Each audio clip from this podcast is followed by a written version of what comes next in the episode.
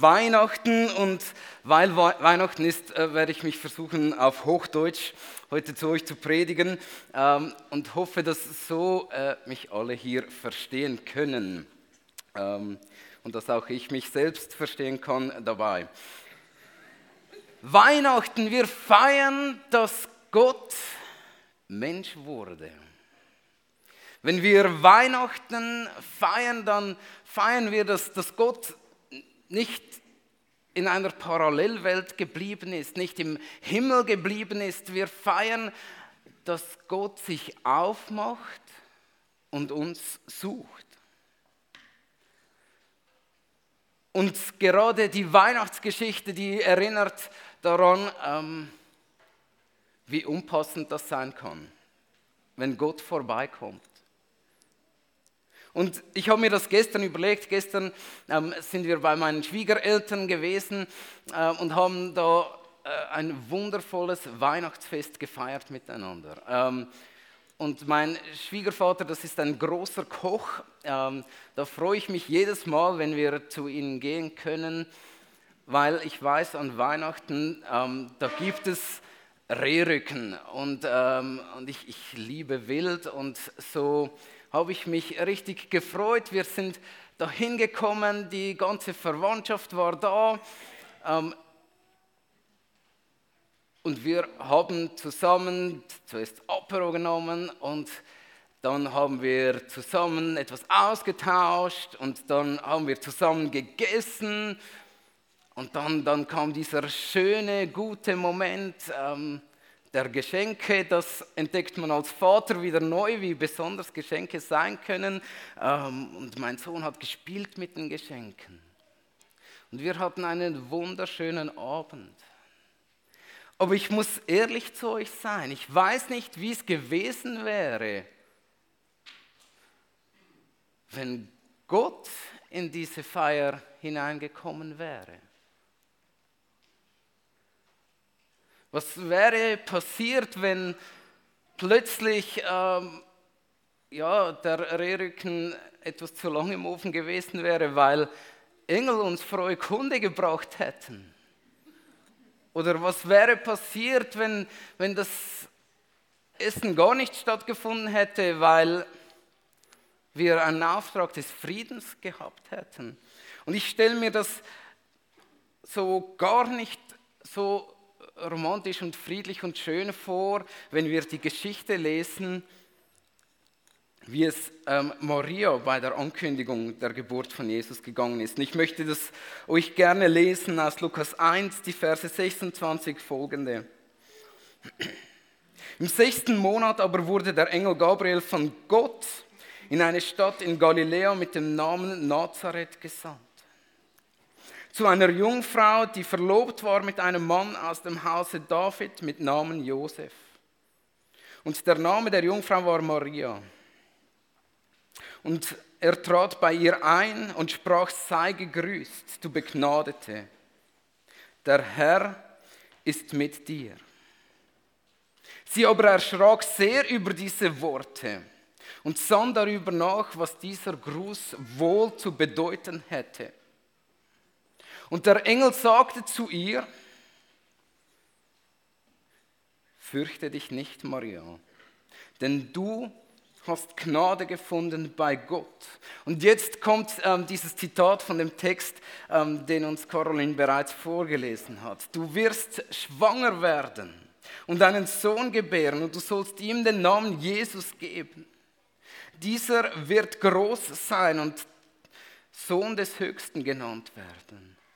Und Gott, der Herr wird ihm den Thron seines Vaters Davids geben. Und er wird König sein über das Haus Jakob in Ewigkeit. Und seine Herrschaft wird kein Ende haben. Da sagte Maria zu dem Engel, wie soll das geschehen? Ich weiß doch noch von keinem Mann. Und der Engel antwortete ihr, der Heilige Geist wird über dich kommen. Einige Verse später heißt es dann, wie Maria sagt, ja, ich bin des Herrn Magd und mir geschehe, wie du es gesagt hast.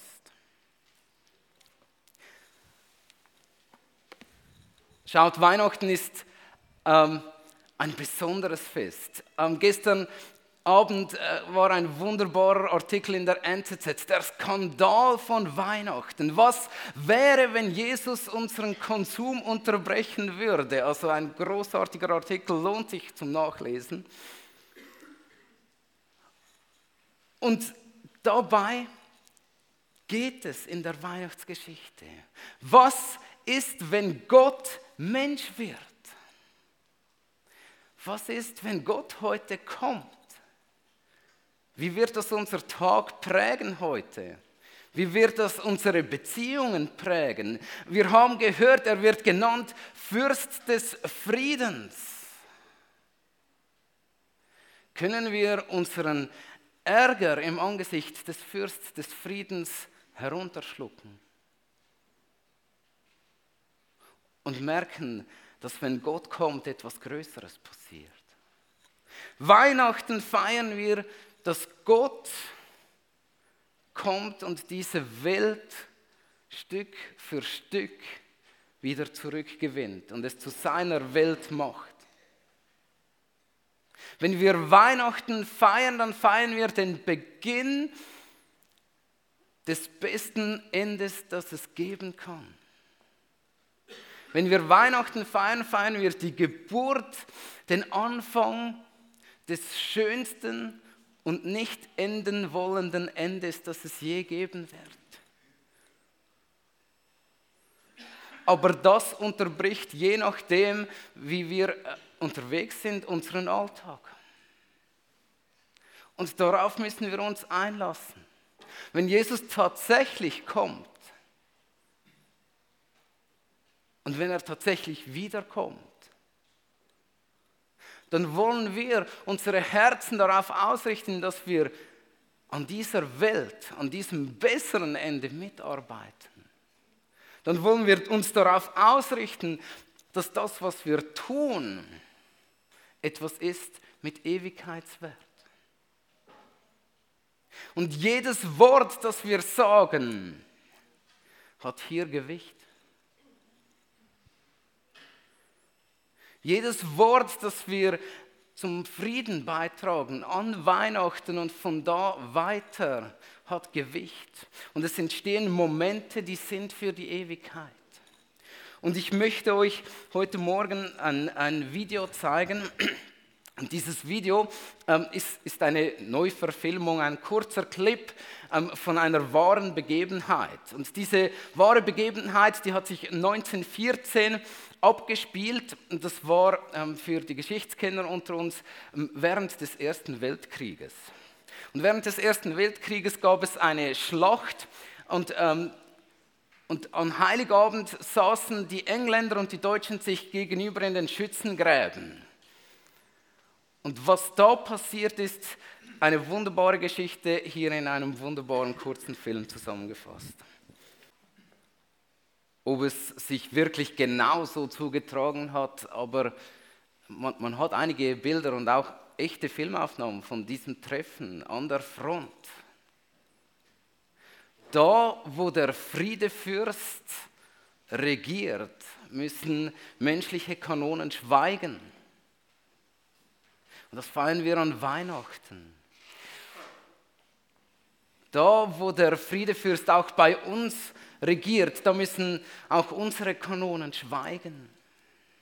Und deshalb ist Weihnachten nicht nur das Handeln Gottes, dass er auf diese Erde kommt, sondern immer auch die Reaktion von uns darauf. Lassen wir den Herrn des Friedens uns bestimmen an diesem Tag, an jedem Tag. Lassen wir es zu, dass er Herrschaft übernimmt